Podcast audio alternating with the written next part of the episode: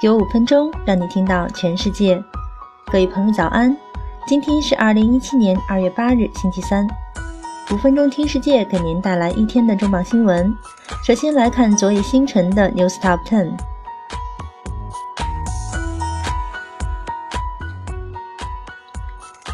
普华永道预计，只要英国对海外人才持开放态度，它可以摆脱脱离欧盟所带来的影响。保持在全球十大经济体之列。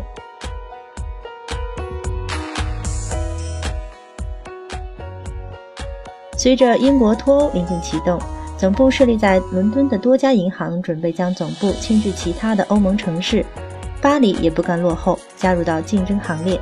巴黎以英国脱欧后欧盟唯一的全球金融中心自居。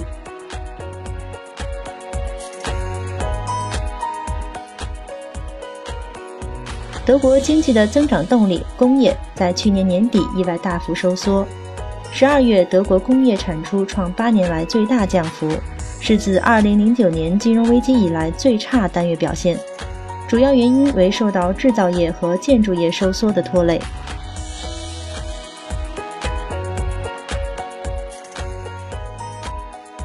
欧洲央行行长马里奥·德拉吉于六日在欧洲议会上回应了美国总统特朗普指控欧洲方面操控欧元对美元的汇率，造成欧元贬值的言论，并对特朗普要求全面修改多德弗兰克法案提出了强烈质疑。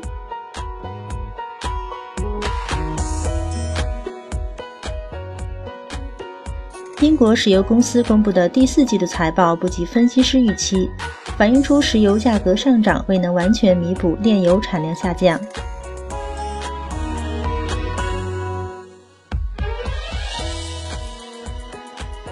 打车公司 Crab 在东南亚引进私营巴士业务，该业务最早出现在新加坡，针对可能需要预订多辆小轿车的大型团体。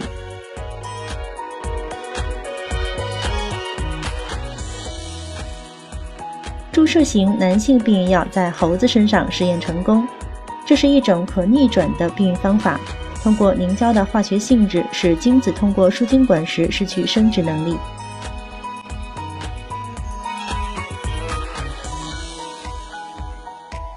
谷歌的加速移动网页技术对于加快手机网页打开速度很好用，但是如果想把链接分享给朋友，就没有那么大作用了。目前，谷歌正在履行承诺，将加入一个简单的方式分享移动网页内容的来源。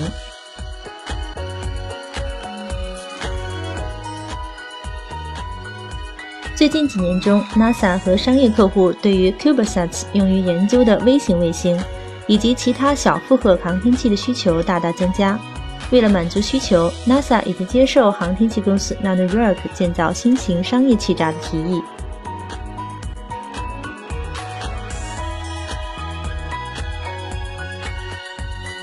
由脸书 CEO 及其妻子创立的450亿美元慈善基金会陈扎克伯格捐赠360万美元，用于缓解住房危机。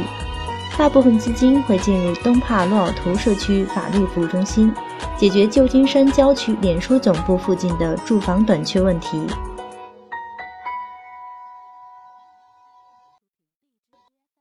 更多详细新闻内容，您可以阅读《五分钟听世界》的公众号原文。接下来我们要分享的是：商学院的毕业生对创业仍如饥似渴吗？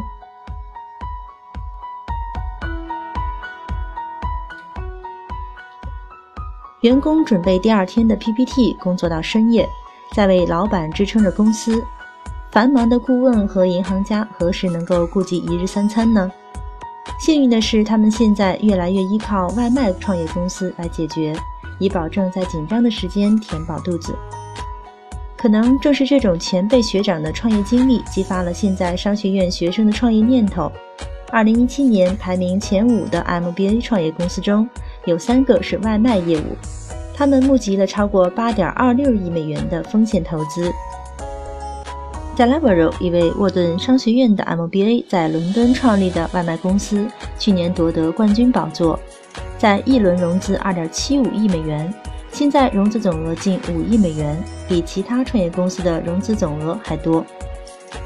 公司创立者在2008年从摩根斯坦利到伦敦工作的时候，就萌生创立一家外卖派送公司的想法。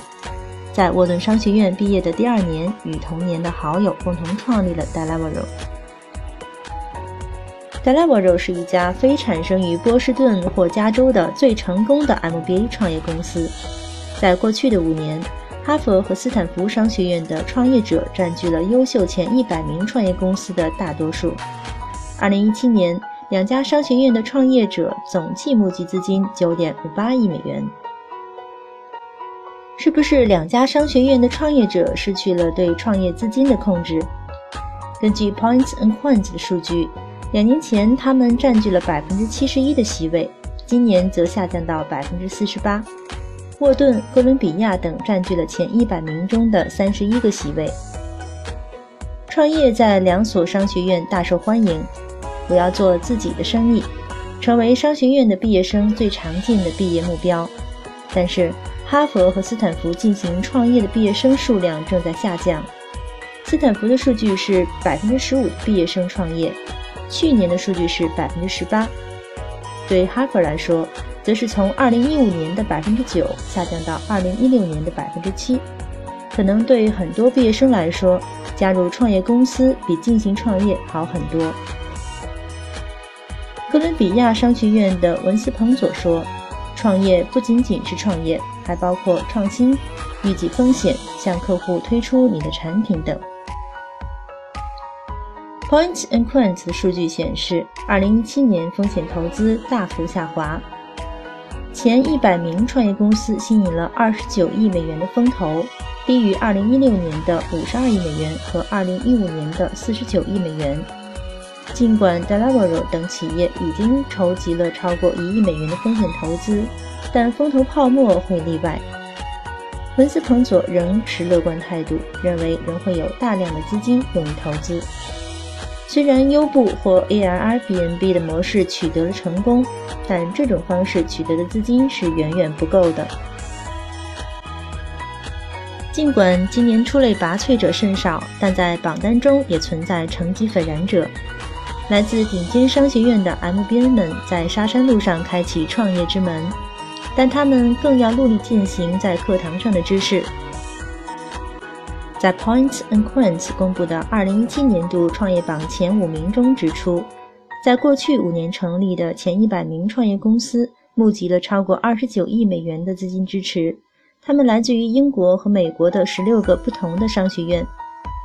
平均募集的资金数是两千九百一十六万美元，排名第一名的为 Deliveroo，募集金额为四点七四五九亿美元。该公司成立于二零一三年，涉足外卖领域，来自于沃顿商学院。第二名为 Lanio，募集金额为二点三零五亿美元。该公司创立于二零一二年，涉足电商领域，来自于 MIT 哈佛商学院。第三名为 DoorDash。募集金额为一点八六七亿美元。该公司创立于二零一三年，涉足外卖领域，来自于斯坦福商学院。第四名为 Newbank，募集金额为一点七八三亿美元。该公司创立于二零一三年，涉足财经领域，来自于斯坦福商学院。第五名 Grofers，募集金额为一点六五五亿美元。该公司创立于二零一三年，涉足外卖领域，来自于斯坦福商学院。好了，今天的五分钟听世界就是这样了。更多新鲜资讯，您可以关注微信公众号“五分钟听世界”，我们将在第一时间为您传递重磅资讯，有度有料的资讯就在这里了。五分钟听世界是由我们团队每天从外媒资讯经过查找、翻译、编辑、录制完成，需要花费大量时间和精力。希望您的持续关注，也期望您能对我们的努力进行打赏。明天再会。